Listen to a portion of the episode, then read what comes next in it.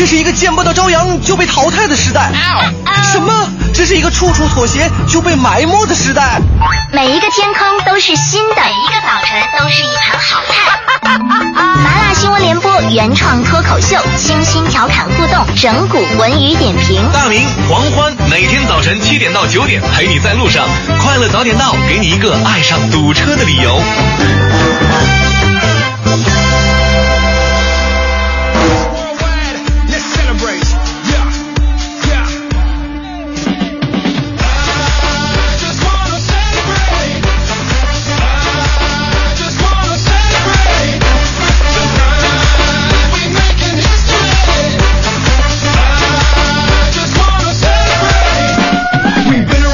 时间七点零三分又过零二秒，欢迎您继续锁定 FM 一零六点六中央人民广播电台文艺之声。各位，这时段为您送上的快乐早点到，各位好，我是大明。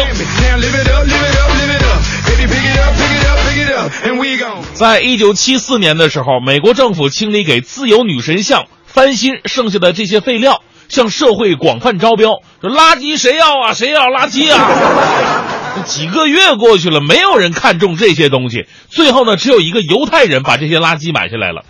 这位犹太商人的举动令很多的纽约商人纷纷发笑，因为在纽约啊，当地政府对垃圾处理是有着非常严格的规定的，而且你弄不好还会受到当地很多环保组织的法律起诉。然而呢，就在大家伙儿等看的笑话的时候，这犹太工程开始了他的垃圾改造工程。他组织工人先将这个废料进行分类，然后把废铜融化之后铸成小自由女神像，用水泥块和废木料做底座，把废铅废铝加工成纽约广场图案的钥匙扣的这种饰物。最后呢，他甚至还把这个自由女神像身上扫下来的这个灰尘包起来了，准备售给花店来种花。啊，这个卖的时候就说这是自由女神像身上的花，呃，身上的灰，这不是普通的灰，这开过光的灰，女神的光辉嘛。结果不到三个月的时间，犹太商人把这些百分之百的自由女神像纪念品销往纽约之外，有的是甚至畅销世界各地，让一堆废料变成了三百五十万美元的现金呢。其实这个故事让我想起了前两天马云在一次演讲当中说了，说现在其实是一个最好的时代，因为到处都有着创业的商机。你看不到，那是因为你还没有拥有把垃圾变成现金的智慧。所以呢，不要总说自己没有赶上好时候。其实啊，所谓的好时候都是我们自己创造出来的。这就是今天送给各位的至理名言。我是大明，全新正能量一天马上开始，让我们有请黄欢带来今天的头条置顶。头条置顶，头条置顶。近日，国务院办公厅印发意见，部署改革创新，促进旅游投资和消费工作。中国人民银行昨天宣布，为增强人民币对美元汇率中间价的市场化程度和基准性，央行决定完善人民币对美元汇率中间价报价。公安部近日对二零一零年印发的《公安机关涉案财务管理若干规定》进行全面修订，严禁办案人员自行保管涉案财物。民政部、财政部日前下发通知，向部分健在的抗战老战士、老同志发放一次性生活补助金，发放标准为每人五千元，九月份之前发放到位。国家卫生计生委办公厅对外公布，要求建立艾滋病疫情通报制度和定期工作会商机制，确保高校每学年每个在校学生不少于一课时预防艾滋病专题讲座时间。教育部网站昨天发布《中小学心理辅导室建设指南》，指出学生在校期间心理辅导室每天都要开放，至少要配备一名专职或兼职心理健康教育教师。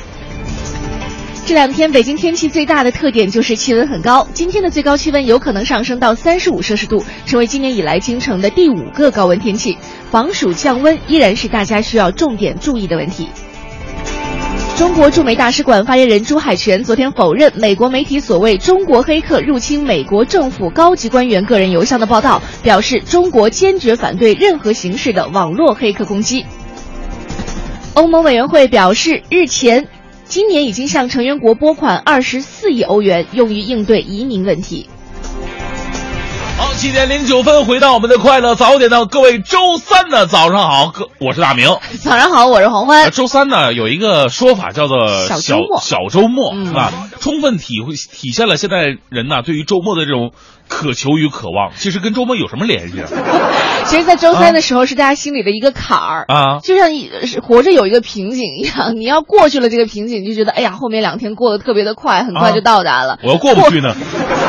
过不去就熬着呗。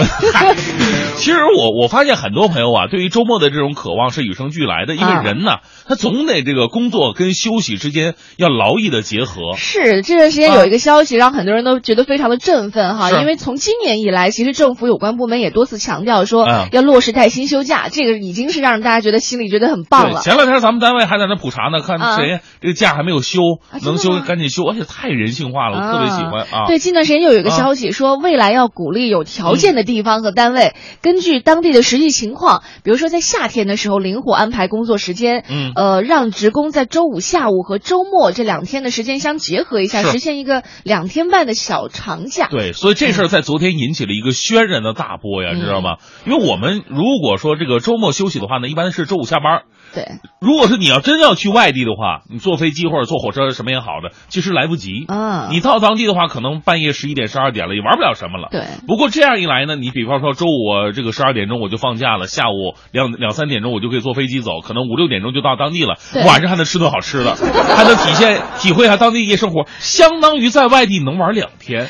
对，但是现在呢，很多人都在纠结哈。我们嗯先不管这个单位会不会安排这个事儿，很多时候政策还没出来，我们就已经开始计划这个事情可不可行了。是啊，呃，当然了，我们说这个国务院发文呢，它只是鼓励。啊，嗯听好是鼓励，不是说我我确凿了也不是强制性的，也得根据各个单位的一个实际情况。所以咱们就来说说自己的实际情况。如果让你周五放半天假的话，你能放吗？对而你跟单位之间会有什么矛盾吗？或者是我们大家如果呃这个问题你觉得特别难于去、去给出一个答案的话呢，嗯你可以想一想，在你目前工作生活的环境当中，怎么样放一个小短假，你觉得是比较切实可行的？哎，是啊，可以发送到快乐早点到一零六六的微信平台。哎，其实咱们两个我觉得可以，周五下了节目以后就直接放个假。我们本来不就下了节目，也没有太多的事情。你不要把咱们自己说的这么清闲好吗？啊，你说咱们每个人都拿的那么那么高工资，是吧？当然把要把自己说的累一点啊不。可敌国是吧？对，今天参与互动呢，要和您送出的奖品哈，一个是由国美在线大客户为我们送出的每天一张价值一百元的电子消费券。另外，我们还要在节目当中呢，这个要要提示一下各位，在八月十八号，对嗯这一天呢，要在中国国家大剧院倾情上演一个《美丽北京一路上有你》的一个公益演出。那大明作为这一次的演出嘉宾呢，也会参与到公益演出当中去，欢迎大家来关注一下这场活动。嗯，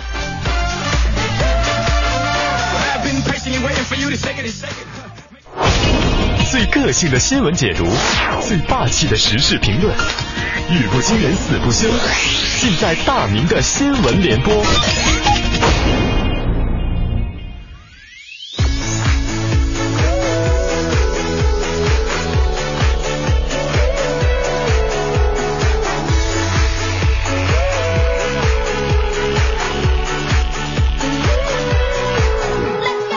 今天呢，我们说的是周五，如果真的开始给你放半天假，你能做得到吗？或者说你想做得到，但是单位绝对不允许，说说之间的矛盾，发送到快乐早点到一零六六的微信平台。很多人听到放假之后真的是全身火热，但是想想单位的规章制度，一下子又冰冷了起来。那就来聊一聊吧，看看到底有没有可行之度。呃，今天的大明新闻联播呀，我们先来说一个最近特别火，也是算最近是老生常谈的一个事儿吧，就是证明。我们之前听过这个证明你爸是你爸，你妈是你妈，自己是自己。今天我们来说一个更加奇葩的证明，叫证明自己还活着。近日呢，福建漳州的一位七十四岁老人到电信局去办事儿，竟然被电信局要求开出一份健在证明。当派出所为老人，啊，为了让老人少走弯路，也就帮助老人开了这个什么健在的证明。同时呢，这个派出所也帮助老人质疑电信局，说老人健在，活生生的就站在你们面前，身份证、户口本也都还在。有了这两个东西，你还要开健在证明，这有必要吗？哎呀，所以说呀，我我我我们在想，这个很多的情况之下，如果说这个都要开健在证明的话，那还麻烦了。我坐火车，我是不是要开健在证明？我坐飞机要开健在健在证明，证明是自己是自己。身份证、户口本都是干嘛用的呢？啊，生气归生气，派出所的好民警啊，还是值得我们去点赞的。最近一段时间，多地派出所扎堆卖萌，犀利吐槽奇葩证明，道出了老百姓的苦衷，真的很解气。这从另外方面想想，很多证明都得去派出所开，人家也麻烦呢。啊，人家平时也有正经工作，成天给你开这些奇葩证明，人家不工作了吗？这真是。所以呢，让民众少走弯路，少开奇葩证明，千万别只停留在口头上面。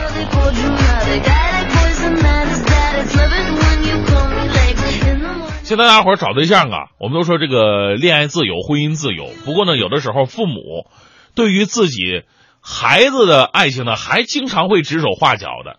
呃，可能说，哎呀，我我特别的大度，我不会对我孩子怎么着的。但是如果一旦那个人特别引起你的反感，你肯定会插手的。比方说，接下来这一位，《中国青年报》的消息，有一位日本的九零后小伙，长相酷似李敏镐，名字叫做常伟，他看上了一位上海的姑娘。最近呢，他赶赴上海提亲，但姑娘的父亲呢不同意。这位父亲呢，看来啊，说说这个常伟啊腿短，这个是民族特性，这没办法。门牙有缝，还长了一副爱撒谎的面相。李敏镐爱撒谎吗？啊，然后呢，这个父亲呢，就为了刁难这个日日本的小伙子，他提出这样一个条件，说你想结婚的话可以，但是你常伟你必须入赘，而且五年之内你不能回日本。他心想了，日本人不都是是是崇尚什么什么什么什么精神吗？哎呀，我我提出这么非分的要求，他一定不会答应的。结果没想到啊，爱情的力量是伟大的，小伙子竟然答应了。小伙子以为得到岳父的认可，结果呢，带着女朋友去买钻戒，并到现场跪地求婚，承诺一生只爱他一个人。浪漫的求婚顺利结束，这个时候闻风赶来阻止的岳父扑了个空，女儿和男朋友早就离开了。只剩下一地还没有清扫的求婚花瓣。当时啊，呃，据说这场面呢非常好玩。大爷情绪失控，一屁股坐在地上，质问店员为什么卖戒指给日本人。阶级仇、民族恨一下子就涌上来了。这个大爷啊，这这口气啊，真的是哈，好像是对象是越南的、缅甸的、非洲的都行，就是不能是日本的。开个玩笑，咱们呃理解做父母的这个心情，但是我们说一句特别俗的话，爱呢是不分国籍的，只要你女儿幸福，其他咱就别管了。当然了，我们说是啊，呃，我们不能忘记历史的那那那铭记的那些瞬间，但是我回头想一想，我们不能把这种罪责加。强加在现在年轻人的身上，只要你女儿幸福就行了。至于你你相面的能力准不准吧，他还得靠以后的日子来慢慢的判断。不过话说回来，收音机前的很多年轻朋友们，咱们说一个经验之谈，就是爱情虽然是自由的，但是得不到自己父母祝福的爱情呢，其实不是那么的美好。我们继续来关注华西都市报的消息。几天之前呢，成都张先生的朋友，张张先生和朋友俩人在这个路边啊，看到有一个人牵着一条小狗。这小狗呢，他就觉得挺可爱的嘛，他就随口夸赞了一句，说：“哟，这只狗长得挺漂亮的。”结果没想到这句话就得罪人了啊！这只狗长得挺漂亮的，在我们听来没错啊。结果狗主人李某极其不满啊，说：“这叫犬，这不是狗。”犬和狗有区别吗？为此啊，张某和朋友啊与李某争执起来。李某啊竟然抄起路边的空啤酒瓶砸碎了，向两个人刺去，两人当即受伤，倒在血泊当中。而李某呢带着狗逃离现场。事后，李某被抓，被判刑一年零三个月。这又是一个养狗走火入魔，忘了自己是人的一个悲剧故事。哎呀，我我首先我不明白狗和犬有什么区别？哪有这这小狗真漂亮，叫小犬真漂亮？你不觉得很纳闷吗？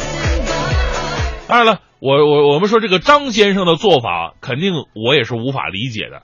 张先生错在哪儿了呢？遇到李某这种奇葩的种，你还有勇气跟他争吵？转身跑了，不就什么事都没有了吗？他的经历也教育我们了，咱们呢以后遇到逻辑思维诡异到无法理解的人，千万别跟他太较真儿。我们最后带来这时段的正能量吧，来自央视的消息，杜辉啊是一名普通的妇产科医生，两年前随河北第七批援藏队进入河里。入藏第一天，他就这个有高原反应了，当时是高原肺水肿，差点丢了性命。但是呢，他依然坚持来到海拔更高的阿里。这个两年以来啊，四百多名婴儿经他的手是平安降生了。这个藏族医生白珍说了，说过去藏族妇女生孩子都是由长辈来接生的，现在都会来医院了，这是一个非常大的进步。我们为高原上的白衣守护者点个赞吧。他们也想家，也想亲人，但身上的一袭白衣，肩上的责任，让他们会扎根远方。所以说，每天看了世界上那么多奇葩新闻之后，看看这些正能量的新闻，顿时还是很快乐。一零六六听天下。好，这一时段一零六六听天下，我们先来关注一下股市方面。昨天的银行间人民币对美元即期价下跌明显，截止到收盘，人民币对美元即期价报价是六点三二三幺，跌幅达到了百分之一点八七，创下九四年人民币官方与市场汇率并轨以来的最大单日跌幅。中国人民银行新闻发言人表示，由于当前国际金融形势比较复杂，人民币实际有效汇率相对较强，所以根据需要呢，要进一步完善人民币汇率中间价报价。嗯，昨天的人民币中间价波幅达到了百分之二。央行表示，一是完善人民币汇率中间价的报价后，做市商参考上日收盘汇率报价，过去中间价与市场汇率的差呃点差呢得到一次性的校正。二是近日公布的一系列宏观经济金融数据，使市场对人民币汇率预期出现了分化。今天大家可能都发现了哈，如果你关注一下路上的电子显示屏，就已经有一个路况的提示了。对，那根据北京市公安局昨天发布的通告，根据中国人民抗日战争及世界反法西斯战争胜利七十周年纪念活动总体安排，定在八月十三号和八月十五号每天的二十二点三十分到次日的四点，在天安门地区。区及长安街沿线举行纪念大会的演练活动。为了保障演练活动的顺利进行呢，决定对天安门地区及相关道路分时分段采取交通管制措施。嗯，因为是每天晚上的十点半到第二天的凌晨四点，所以说一般来讲不会太耽误大家的行程啊。通告称呢，在交通管制时间和区域内，公交、地铁运营的具体调整安排呢，由公交部门发布公告周知社会。呃，北京市公安局提醒各社会单位以及各界群众，提前安排好您的出行时间和路线，对交通管制措施给予理解和支持，遵照执行。嗯，昨天教育部网站也公布了近日印发的《中小学心理辅导室建设指南》。指南也明确了中小学心理辅导室的管理规范，规定在辅导过程当中要严格遵循保密原则，保护学生的隐私，禁止强迫学生接受心理测试，禁止给学生贴上心理标签，这样心理疾病的标签，禁止使用任何可能会损害学生身心健康的仪器设备。北京十一学校校长李希贵表示，在基层通过所谓心理学来校正学生、指导学生，还有好多误区。比方说，这个做教育要特别的慎重，我们都是有隐私的，不能贴标签。人一旦知道自己明天会是什么样子，就特别的危险等等。对，再来关注一下体育方面。昨天晚上进行的中超第二十二轮，杭州绿城主场是四比一击败了上海绿地申花，拉蒙梅开二度，还有陈柏良及阿甘先后破门。吕征一度为申花扳平，申花三连胜告终，仍然是排在第六位。绿城近五轮首胜，超越富力，升到了积分榜的第十一位。而就在昨天呢，北京国安队也发布了中超第二十二轮主场迎战山东鲁能队的赛前海报，闪亮工体，北京国安。本场比赛堪称本轮的中超焦点之战，甚至将会影响到本赛季中超的夺冠形势。之前面对鲁能一直战绩不佳的国安，期待用本场比赛的精彩表现回报工体助威的忠实国安球迷。嗯，今天我们在节目当中和您一起来说说哈，现在有政策说鼓励有条件的单位啊，可以可以根据各个单位的具体情况来实施这个。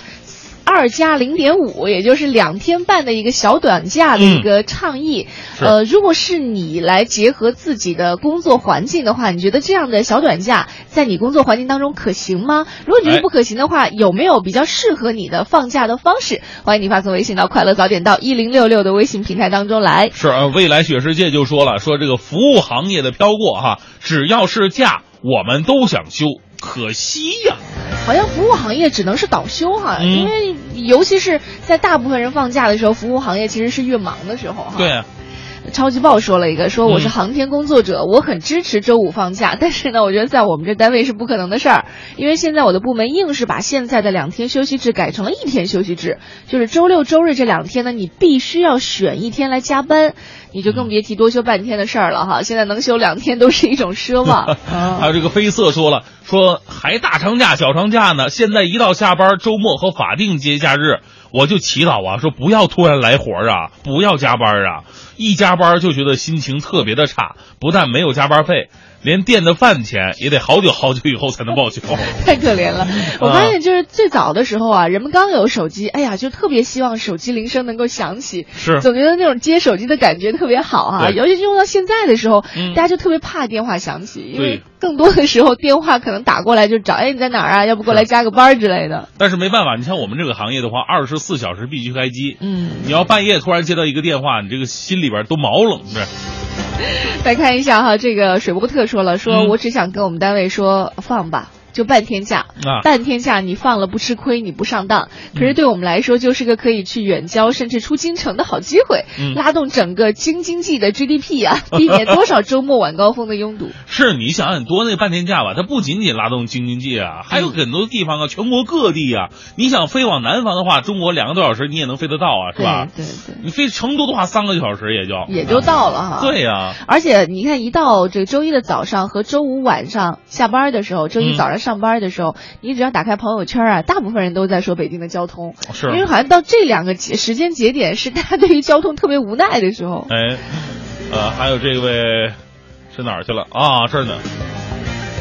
这个飞翔的胖子说，我们九点上班，中午十一点半就吃饭了，一共两个半小时，周五就直接休息啊。所以这人的欲望永远是无止境的。就你啊给他休了半天之后，他就说：“哎呀，你算了，你就这两个小时，你来了也是 来了也是这个半耽误功夫的哈，就干脆直接休了吧。”来了以后得缓冲啊啊，得压抑一下在路上这个堵车的一个情绪，然后得跟这个周围的街坊四邻打好招呼。哎，王哥，昨天晚上过得怎么样啊？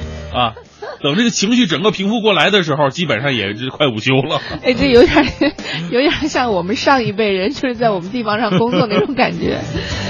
再看一下哈，这个微信平台上，呃，素妆红颜说了，说我们单位啊，就从来没有过带薪休年假，更不要指望周五了，周六日能够休息一天就很不错了。呃，就只是每年夏天会有四天的旅游假，现在就希望这四天呢以后不要取消了就好了。哎，四天旅游假算什么？我这个还有探亲假我都没听说过。哎，我们有探亲假吗？我一直都不是。应该是有探亲假，应该是有，哦，我好像反正也没有享受过。但是世界上有很多应该有的事情，偏偏就没有。对，今天我们就来说一说哈，近段时间有政策鼓励大家说，哎，能够休一个两天半的，就结合到周五下午的这个小半天，嗯再加上周末的两天，休一个两天半的小短假，来鼓励大家来出行。一方面，一方面呢也是分担工作的压力，另外一方面，比如说像北京这样的大城市呢，可能也可以分担一下交通的压力，哎等等等等，这样的政策在你的工作环境当当中，你觉得可行吗？如果是你觉得不可行的话，你觉得用一些什么样的休假的方式会比较的适合你？欢迎你发送微信到“快乐早点到”一零六六的微信平台当中来。快乐早点到，给生活加点料。好，七点五十三分，回到我们的快乐早点到，继续来聊聊我们这个关于呃两天半价的这么一个话话题啊。哎怎么叫半天呢？就是国务院呢鼓励啊，鼓励现在有条件、有能力呃允许的范围之内的这样一个企业，给员工在周五就直接放半天假。哎呦，如果不啊是做这个话题，我还真的不知道说，就是在我们生活的周围啊，有很多人放假，其实真的很不容易的一件事情啊啊，啊，然后我们今天也问到了大家，就是在你的工作环境当中，你觉得如果说两天半不太适合的话，怎么样会比较适合？我刚刚看了一个石果吧，他提了个建议，让人觉得非常的诱人。他说我觉得上一周休一休应该休一周应该是最棒的，我还想休一周休一周呢。就一直别上了是吧？上一周休一周，你你工作你连得上去吗？问题是。哎，但是听上啊去真的很诱人。你就想那一周上的就是正好是放完假之后，你整个的身心状态都非常好的时候，哎，屁颠屁颠儿再来上班了，是吧？哪有啊？你现在人不都有一种这个叫做那个假日综合征吗？就是可能这个放一个比较长的假期之后，都得需要两三天的时间来缓一缓。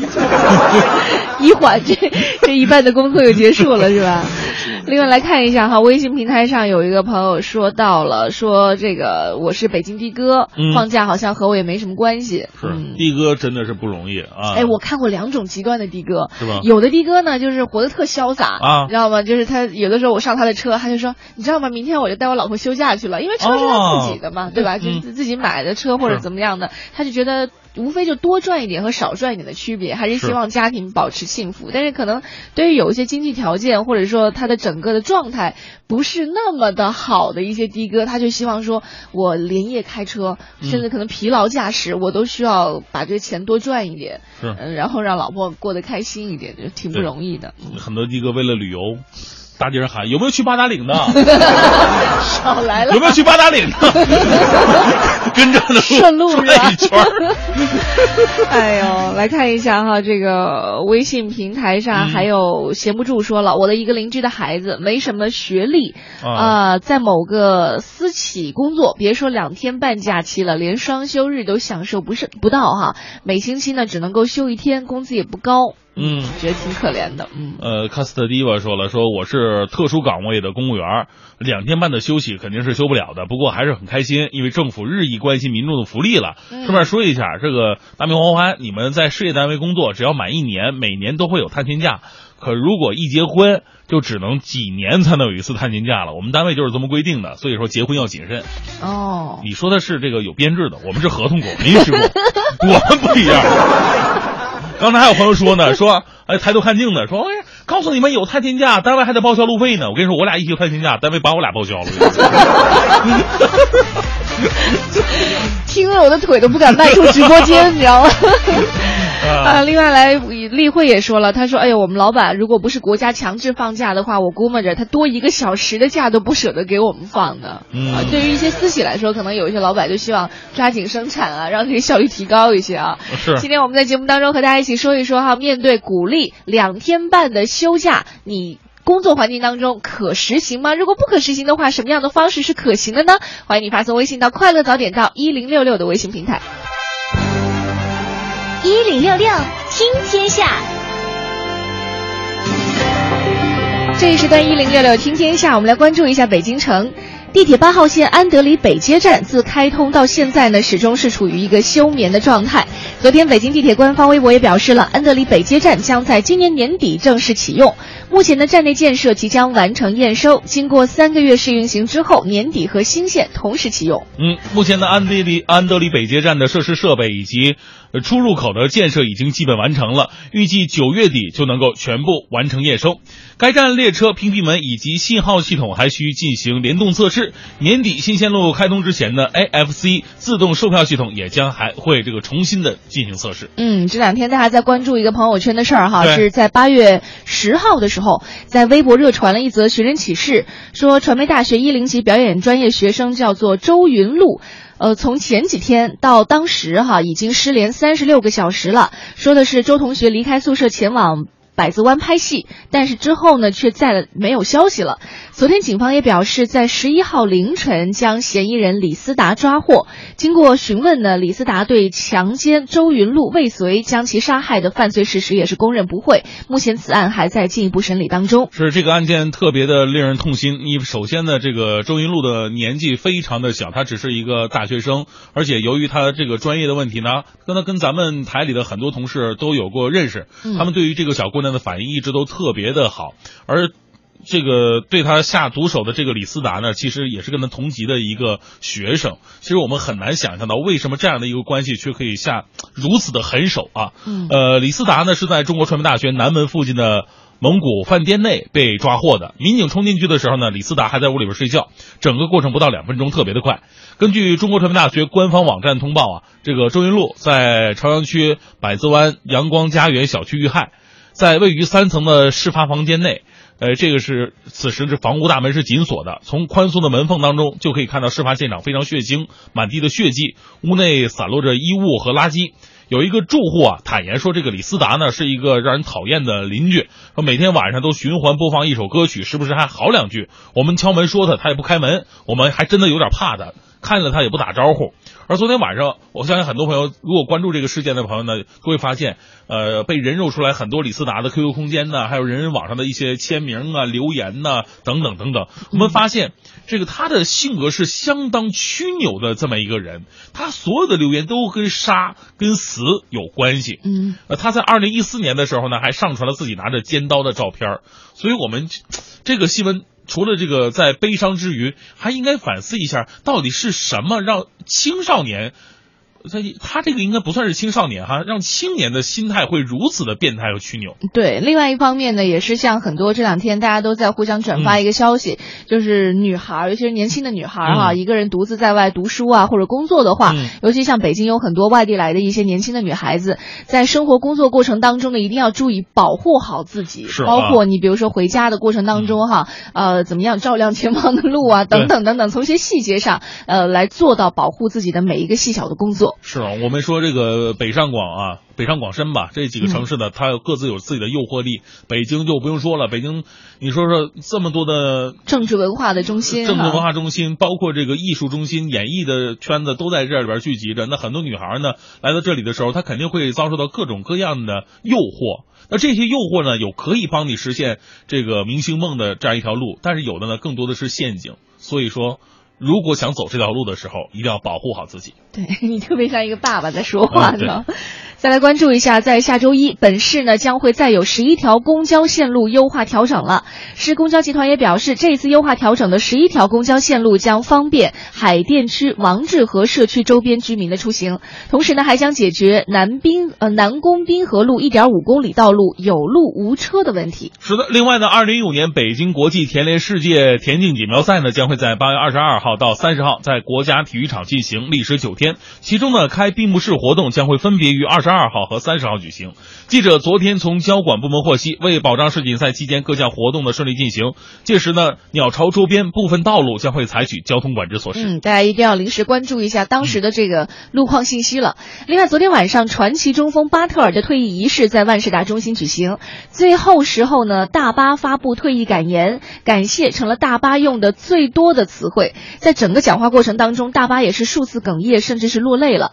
他首先感谢了到场的球迷和北京的球迷。他说：“今天我退役，回忆过去我这三十年的生涯，我有三分之二的时间是在这座城市，也就是北京，呃度过的。这座城市呢是我的第二个家乡，在这座城市的时间是我一生当中非常重要的财富。在我三十年的漫长过程当中，正是因为有了北京的球迷，才能够让我有今天的收获。”嗯，当退役仪式进行到最后阶段，主持人呢邀请巴特尔和所有到场嘉宾走到场地中央。这个时候呢，巴特尔的家人、妻子、两个女儿和儿子共同举着巴特尔的巨型球衣，缓缓走到场地中央。随后呢，巴特尔的九号巨型球衣被升到了万事达中心的上空。在看到自己球衣缓缓升起的时候呢，球场上的硬汉巴特尔的眼泪啊，几乎夺眶而出。啊，今天我们在节目当中和大家一起来说说休假这件事情嗯哈。当我们一看到有休假的政策的时候，所有的人都会为之开心。但是接下来呢，我们当一想到这个政策是否可行的时候，有的人开心，可能有一部分人就不是那么的呃乐观了哈。哎我们来说一说，呃，面对鼓励说二点五天小短假的休假的实施，你觉得在你的工作环境当中是可行的吗？如果不可行，到底是怎样的休假方式你觉得才会比较可行？欢迎你发送微信到快乐早点到一零六六的微信平台当中来。来看魔鬼克星说了，说我在北京城市规划院工作啊，我们都是自己做自己的项目，基本不会有人来帮你。比如说你休五天假了，没问题哈，美美的出去玩了一圈，回来之后发现自己的一堆活儿没干完的话，只能够自己苦哈哈的加班，也没有加班费。那包括像探亲假、病假也是这样，只是有一种是例外的，那就是如果是你怀孕了哈，啊，呃，不过呢，如果只要你干得完手里那些事儿，你休假就会很轻松。不过这样的事情呢，也基本不会发生。所以说，要说休两天半呢，我们单位其实条件还是有的。对，其实我们也算了一下，除了那些就是生产部门、一线部门之外，呃，可能有的时候轮休轮不过来。嗯，但是呢，其他的部门如果说这个要休两天半的话呢，挤一挤还是真的有条件的。挤一挤有条件。是，好，我们再来看一下哈，这个微信平台上，呃未来雪世界说到了他回忆过去的一个场景，他说我们还真的赶上过上一周休一周的时候，嗯。就是在非典时候。啊啊一呃对。一批人上班，另外一批人呢就休息，有事儿全是靠打电话，两批人是不见面的，就这样的工作方式持续了一个月，哎呦，大家见面那叫一个亲呐，大家都特别的好。呃，芥末饭团说了，记得有一个国家是有一年的休假来着，上几年休一年多好啊！这上杆子，就我们刚说了，上一周休一周，就开始上一年休一年了，是吧？这个真真是受不了。可以这样，上啊前半辈子休后半辈子。啊。三十五岁之前拼命的工作吧，三十五岁之后就好好休息说的这个可能是这个犹太民族的那种间隔年，哦他们每个每每到一段时间的话呢，就会停下来一段时间，也未必是一年，可能几个月的时间啊，嗯。因为毕竟啊这个工作这么不好找，然后自己休息休息毕竟是好事儿。嗯。啊。然后我们来等大家的消息哈，看看嗯你觉得有什么样好的方式是比较适合你、比较好的放假的。我们的微信平台“快乐早点到”一零六六，呃，今天参与互动的为您送出的是国美在线大客户为您提供的每天一张价值一百元的电子消费券。继续是我们今天第二个时段的大明的新闻联播。最个性的新闻解读，最霸气的时事评论，语不惊人死不休，尽在大明的新闻联播。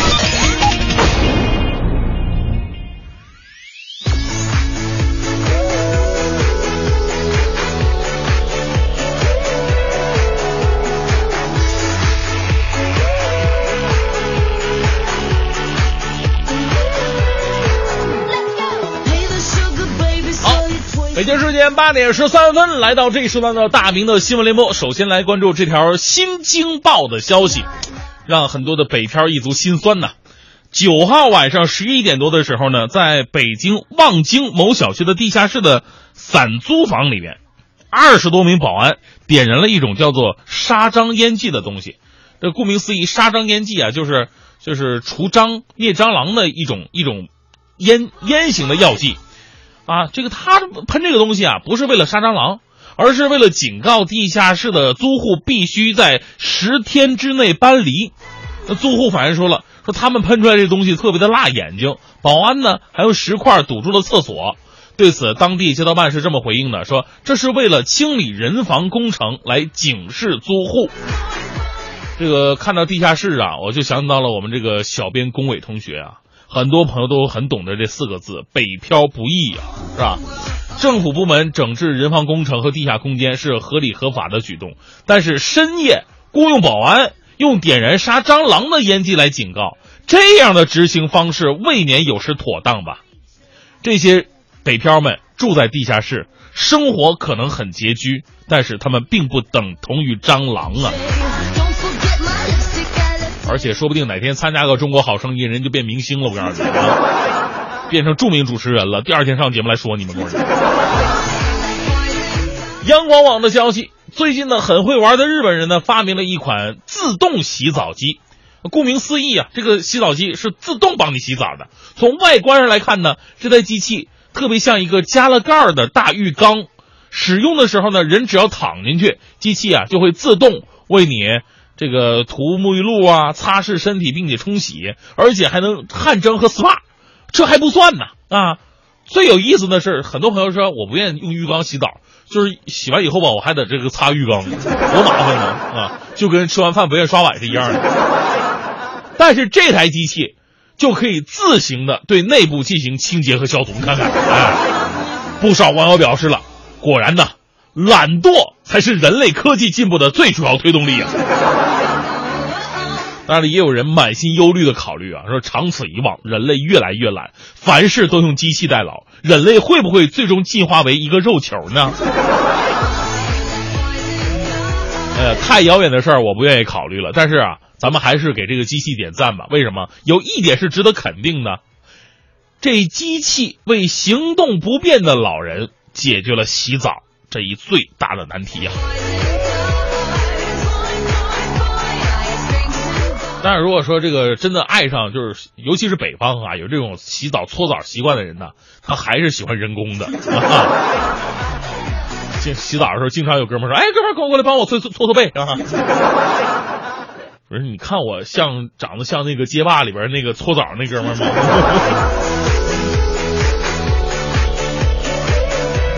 继续来关注人民网的消息。近日啊，有一组网友在成都公交车上无意拍到的图片走红网络了。照片的内容啊，是一位独腿的环卫工人在拐杖的支撑之下清扫垃圾。这位老人就是年近七旬的独腿环卫工邓贤国。即使面对残疾，他还是非常乐观。他凭自己的能力养活自己，在当地，他坚强敬业的精神感动着一条街的商户们。其实感动之余啊，更多的人也在考虑，为什么年近七旬的残疾老人会面对着这样艰难的人生结局呢？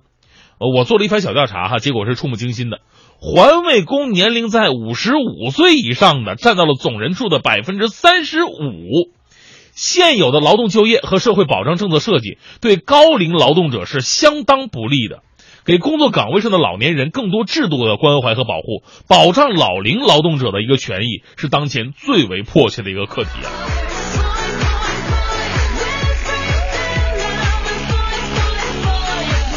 最后，依旧为各位带来浓浓的正能量。来自华西都市报的消息，十一号的时候呢，成都的天气非常闷热啊。上午十点多的时候，十二路公交开到川师大北大门附近的时候呢。乘客小张突然一阵眩晕，脸色苍白，估计是中暑了，啊，这受不了了。乘客们呢是纷纷让座，拿水的拿水，递风油精的递风油精。其中啊，最厉害的是两位婆婆，格外的引人注目。他们自告奋勇的给这个小张刮痧，刮痧啊！一番努力之后，小张啊逐渐好转了。哎呀，咱们看着网上的图片呢，总觉得啊两个老太太啊给小张在后背刮痧。有种这个峨眉派长老为小伙子运功疗伤的即视感，为可爱的老婆婆点赞。他们不仅不需要让座，还能在危急的时刻发光或发热。我们生活当中真的这些老年人真的是太可爱了。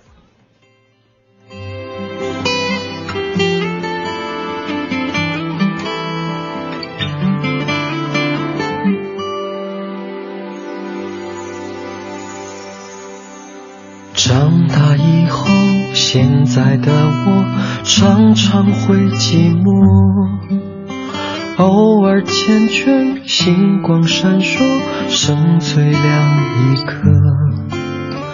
往事如风，划过夜空，你的歌，跳动音符，熟悉旋律，谁来和？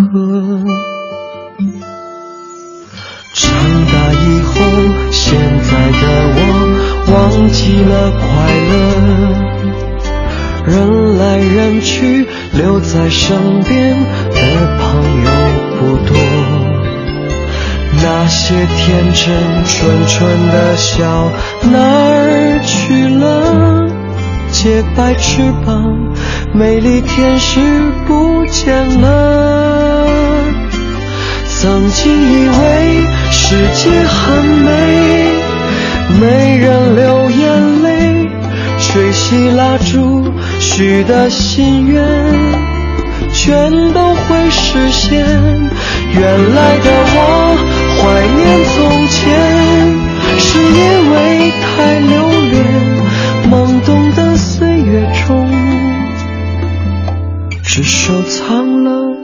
简单的笑脸。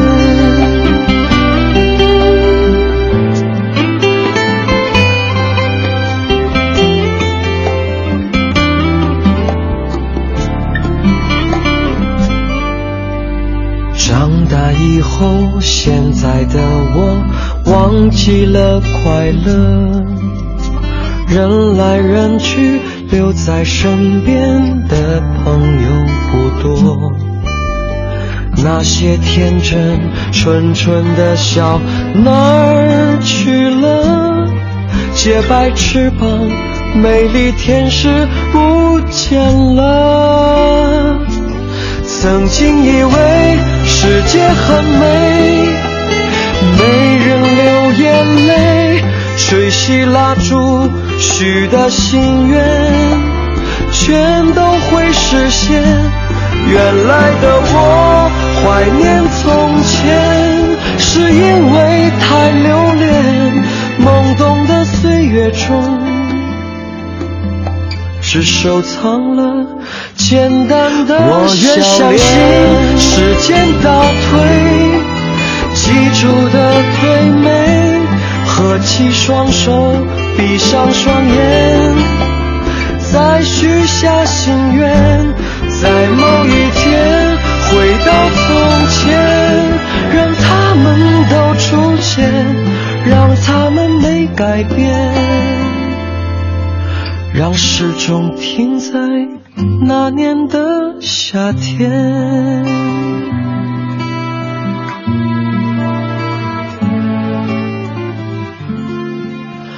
让时钟停在那年的夏天。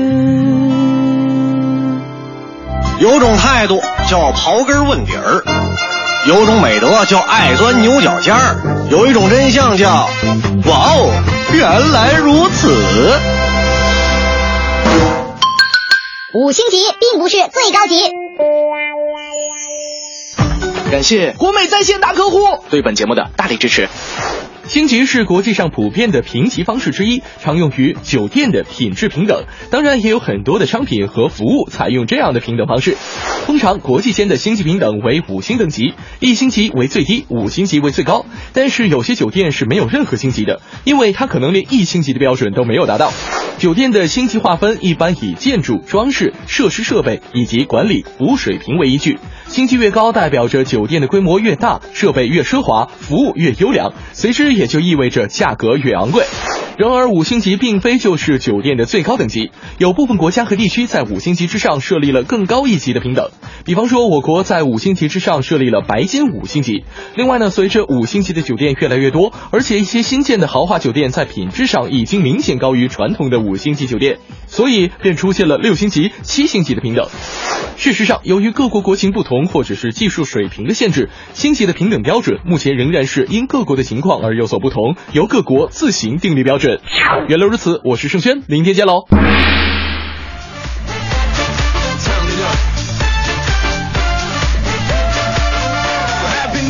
好，八点二十四分，回到我们的快乐早点到，各位好，我是大明。早上好，我是黄欢。啊，今天呢，关于这个周五放半天假跟周末连上的这个这个消息啊，其实让很多朋友都特别的振奋。当然，我们说它只是一种鼓励哈，对，它不是一种强制措施。可能很多的单位啊都会呵呵 不会放这个假。不过我们可以想象一下，如果我们可以排得开的话呢，那么这个假其实以后慢慢可以放，就像当年我们单休，后来不是也变成双休了一样？对对对，刚刚还有朋友就设想了一下，说，哎，会不会如果是周五中午就开始放假的话，嗯。我们周五的所谓的晚高峰会提前到早上九点，因为人都是这样，他欲望是无止境的，啊就告诉你说周五下午不用来了，有的人可能周五干脆请个半天假，周啊四就走了，或者或者周五早一早上就走了。那周五早上去打个卡是吧？那咱们两个就不行，咱们必须得出声。这个，这可能也是很多这个机构的呃负责人或者领导人所担忧的一个问题哈。对对对，来看一下，您看三阳开泰也说了，他说我认为有条件的单位呢，还是要岔开休假的，既能够缓解北京交通，又能够满足去旅游的条件。嗯。再来看一下哈，这个还有微信平台上有朋友说到的哈，说这个，呃，我认为周五我每周都有周五休半天的条件，但是可能我的老板不这么认为，所以也白搭。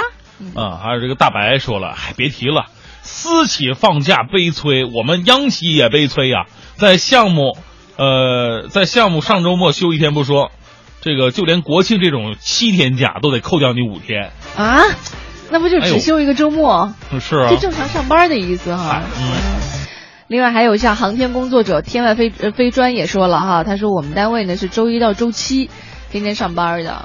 嗯，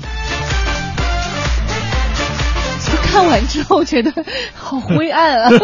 之前我还觉得可能是很多的单位都会因为这样的这个呃鼓励措施哈，开始了人生的新篇章。其实我嗯我是觉得呢，在咱们中国有很多的职业，它完全没有必要工作时间那么的长，它完全可以根据你的不同的性质，你可以自行安排弹工作时间。性工作的，你哪怕不是说这个周五这个放半天假的一个问题，哪怕你一周你每天只上六个小时的班儿，嗯其实你自己想想，你上六个小时的班跟你上八个小时班有什么区别？有俩小时都是在那磨洋工磨了是吧？甚至更长。哎，另外来看一下哈，这个甜甜也说了，他说我一直觉得每周休息两天半或者是三天其实是比较合理的，嗯但是我们科呢一般都是每周五要组织学习，所以基于此呢，可能就不太可能了。嗯，还有这个可支援说了，说我们设计公司两天假都没有，更说两天半了，只要有一天假。要是忙一天假，要是忙一天假都没有了，我最忙的时候直接在公司睡觉了。哎呦，太辛苦了。这一时段一零六六听天下，我们来关注一下环球方面。正在竞选美国民主党总统候选人资格的希拉里，近日是准备重拳出击了，宣布如果当选，将推出一项高达三千五百亿美元的计划，抑制持续上升的大学学费，以及协助数以百万债务缠身的学业贷款者。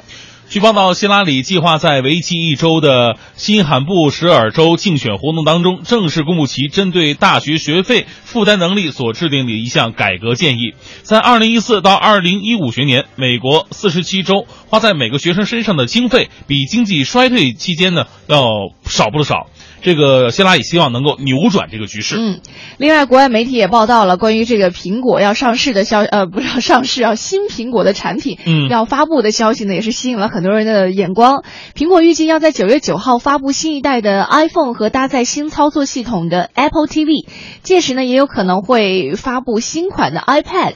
像前几个月就有传说，苹果 iPhone 6s 将会配备这个 Force Touch 压力触感技术。现在又有人呃说什么用过这个新款的 iPhone 的消息人士透露了，也是揭秘了这个功能在 iOS 上的运作和体验的细节。是啊，根据消息人士透露啊，除了这个呃 Force Touch 压力触感屏幕之外，iPhone 6s 呢还将会支持 4K 的视频录像，但是目前还不能够确定该功能是否能在九月份推出。而新一代的 iPhone 呢，还将配备更加快速的 A9 芯片，还有这个两 GB 的 RAM，更快速的 Light 网络，那以及更高效、更节能的芯片。嗯，日前呢，有安全方面的研究员也说了，说他们找到了一种方法呀，可以调取出那些储存在 HTC 用户手机里的没有经过严格加密的指纹数据。有四名来自安全公司火眼的专家通过研究发现，说这个 HTC One Max 这款手机呢，会将用户的指纹数据储存为图片格式文件。有心的人的话呢，只需要通过很简单的方法就可以破解它。啊，原来这个指纹识别技术在我们看起来好像不太那么容易识别，还是有漏洞的啊。目前呢，市面上已经涌现出了一大批采用了新式指纹识别技术的智能手机了。他们通过用户的指纹呢来这个解锁设备或者进行网购信息的确认。HTC 官方目前还没有对这个事件做出任何回应。英国伦敦大学的这个 Angela 教授呢，在接受采访的时候表示说，每个人的生物数据都是很隐秘的，这是我的指纹的图片。如果得到了原始数据的话，黑客利用它就可以很轻松的创造出一个假指纹。假如他们偷走了我的指纹数据，我将会无能为力。嗯，再来看一场比赛啊，无缘喀山世锦赛的菲尔普斯呢，在同时进行的全美锦标赛上拿下了三项冠军，而且是全部超过世锦赛冠军的成绩。对于这样的成绩呢，菲尔普斯可不可能不满意，甚至表示从零八年以来，他从来没有过如此之好的比赛节奏。这句话也预示着菲尔普斯已经为里约奥运做好了准备。是去年九月份呢，菲尔普斯在巴尔的摩因为酒后驾驶被捕，随后受到美国泳协呃美国泳协开出的禁赛半年的罚单。尽管在今年四月份已经解禁了，但是错过国内选拔赛的菲尔普斯呢，还是最终无缘喀山。那此前菲尔普普斯曾宣称啊，他将会杜绝酒精，直到里约奥运会之后。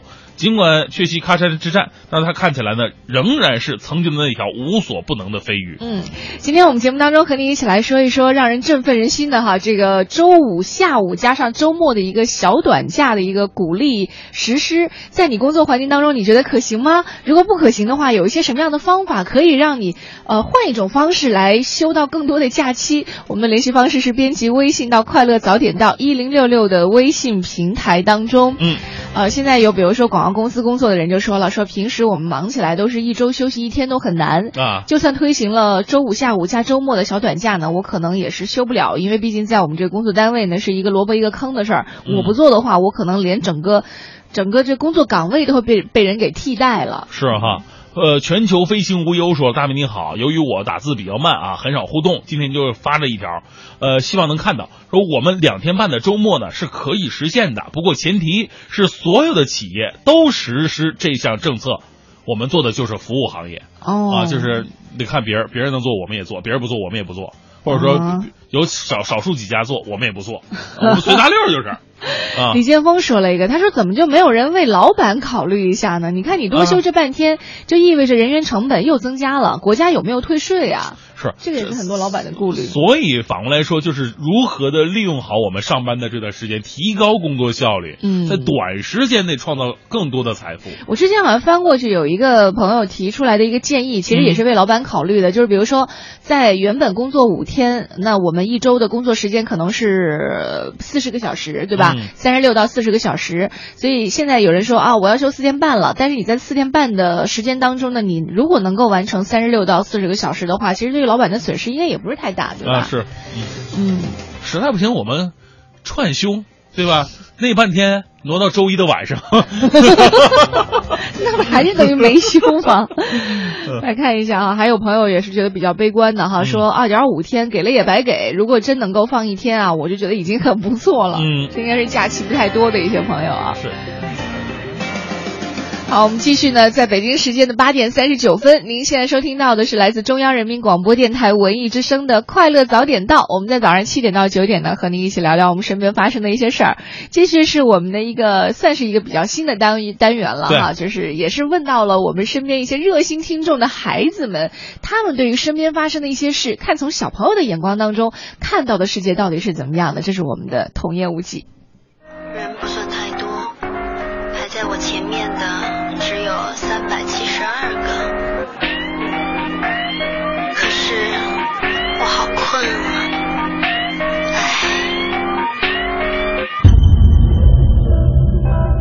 童言无忌，我是蕊希。最近在长春人民广场幺幺九路的公交站，一个四十多岁的男人在公交车来了之后，试图插队要先上车，但却被人阻止了。随后呢，插队的男子再次不停地挤着抢上车去，并和阻止他的人发生了激烈的争吵，还一直口无遮拦地辱骂对方。整个过程足足持续了十五分钟，该男子甚至还扬言称要报警。今天的童言无忌，我们就想来问问小朋友，对于这件事儿你怎么看？如果你在坐公交车的时候遇到了插队不遵守规则的叔叔阿姨，你会怎么办呢？你会对他们说些什么呢？为什么不能插队？人插队呢，要看他，要看他，他有两点，一个是呢，为了他那个朋友啊，是那个得病了，他要去急着去看望，或者呢是他嗯有急事儿，有工作上的急事儿啊，这样的话你可有情可原，你可以让他插过去，甚至还可以让学了让他排到最前面去。这样呢，因为他得赶时间。如果呢，他是为了自己的那个自私的那个一个欲望，就是比如说回家吃个饭以后看电影、看电视啊，啊人。这种的你就不应该让他插。如果他要摆出一副要揍你的架子来的话，我觉得你可以去找工作人员，那个站台穿黄衣服戴帽子，然后胳膊上有着围着那个红色的杠的，就是那个东西，那样的话很快把事情解决掉。五颜六色的方言，blah blah blah blah，讲什么？嘿，还没开始，整个人头头头皮在发麻。嘿，希望下一个就拍拍拍拍拍到我，我是条龙，却被长队学学学学学成梦想。所以，我的小宝贝们，如果你在车上遇到了插队的叔叔阿姨，你怎么办呢？在坐公交车时，如果遇到有叔叔阿姨插队，我会对他们说，请不要插队，到后面排队排队。宝贝，如果你去车上看见叔叔插队，我就说不能插队，不能插队。不想排队，没有人陪，直到天黑，一个人累。不想排队，等我宝贝，夜色太美，我就快回。如果我碰见排队的阿姨，我就会说，嗯，你再这样下去，你就下车，下车，下车。叔叔，如果你再这样的话，我就让你再也不许坐公交车了，再也不许坐公交车了。如果我遇到了不遵守交通规矩的叔叔阿姨的话，那我就会说，嗯，请您让一下，谢谢，请您让一下，谢谢。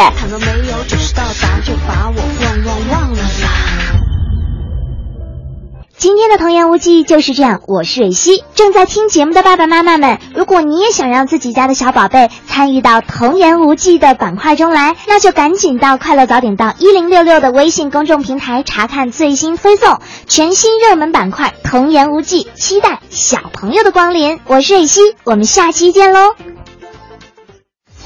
快乐早点到，面向所有儿童听众征集小小评论员啦！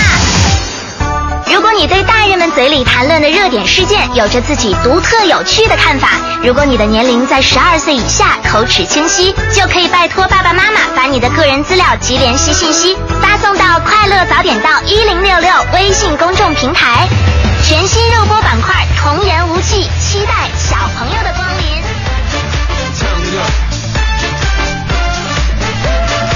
好，八点四十九分，回到我们的快乐早点到，各位好，我是大明。早上好，我是黄欢。啊，又陪伴了大家两个小时，每天这是我们最幸福的一段时间。对，也是一天当中说话最密集的一段时间。啊，不得不说呀。其实为什么说幸福呢？因为可能之前我们做了很多的准备工作，嗯，呃，在此这一刻爆发出来了，就是我们把很多的努力呢，能够展现给大家来看。其实相对于很多的呃，就是工作岗位呃，嗯我们是一个幸运的，因为我们努不努力，我们所一点一滴的成绩，你们都能看得到。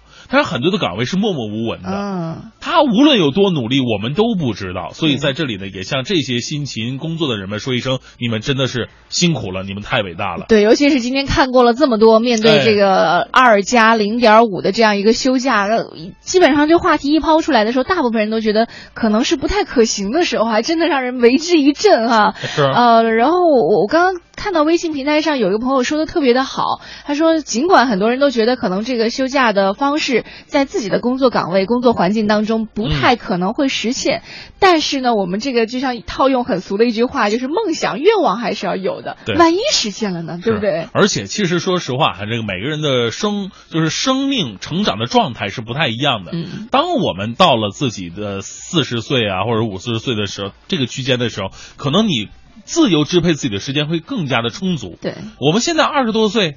呃，像我十几岁，打童工在这个阶段呢，你说我我这个每天我想的是怎么样多多放点假，也不太实际。对说实话，这个是我们一个是打拼的年龄，第二呢，就是在这个阶段正好是不要浪费每一分每一秒，有空多加加班儿，其实对自己真的挺好的这。绕半天，我们又把话题绕回去了，啊 一个话题聊完，回到旧社会的感觉。好，今天和大家一起畅想了一下嗯哈，这个两天半的假期生活是不是有可能在生活当中出现？哎起码也是一个好的憧憬嘛。对，那感谢各位的全程收听了。在今天节目的最后呢，我们要为您播放的是为纪念抗战胜利七十周年，文艺之声特别制作的专题节目《难忘的抗战声音·抗战家书篇》。今天要为您播出的是《是徽商家书》里的抗战。重温抗战家书，缅怀民族英雄。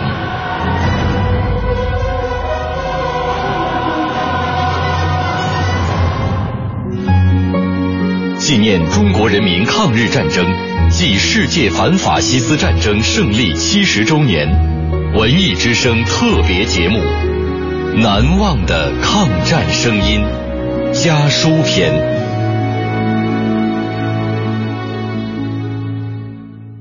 第十四集《徽商家书》里的抗战。我的祖父吴之乡，一八九三年出生于安徽茂林镇的一个平民家庭，家中祖产只有一亩三分薄田，祖父十四五岁就早早的承担起了家庭的全部责任。靠着自己的努力，到抗战前，祖父已经做到商号经理的位置，那是距茂林两百里外安徽铜陵大通和岳州的一家大商号，名叫。和记云生茶庄，祖父的职位仅次于东家。祖父常年在铜陵经商，和家里的联系主要有两个渠道：一是书信，一是经常在茂林和铜陵之间进行货物运输的毛驴驼队。在我家保留下来的几百封书信中，有些是通过邮局投递的，有些则是运送货物的熟人传递的。抗战爆发后，家里的生活发生了变化。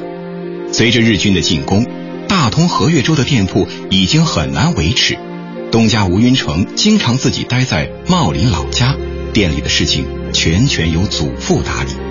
由于前方战事日紧，市面萧条，店铺已难以为继，东家不得不写信嘱咐祖父，把店里贵重的货物转移到青阳县的毛坦。只向族长抬剑，前上一线，量要因见矣。今更传闻前方继续之战，大局如人心不定，各店无继续之营业，以致我店今更更且不能定夺。如前方消息之恶劣，今正同仁亦不坐定，只好临时请各位代予帮忙而已。勿忘将葵扇纸张、留边全红细茶叶，并各重要物件，可主林之亮及童玉琪二人去毛毯，请大舅父或大表弟，待与主挑夫至通运各件至毛毯。原借寄存之处，暂且堆存，如何？或请老叔的着办，可也。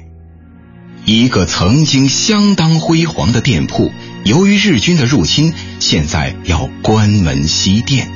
东家和伙计们的心情是何等的无奈！国破山河在，城春草木深。在日寇魔爪统治下的中华大地，抗日军民在战场上奋勇拼杀，普通百姓亦承受着。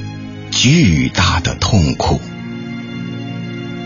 本节目内容由中国人民大学出版社二零一五年五月出版的《抗战家书》改编。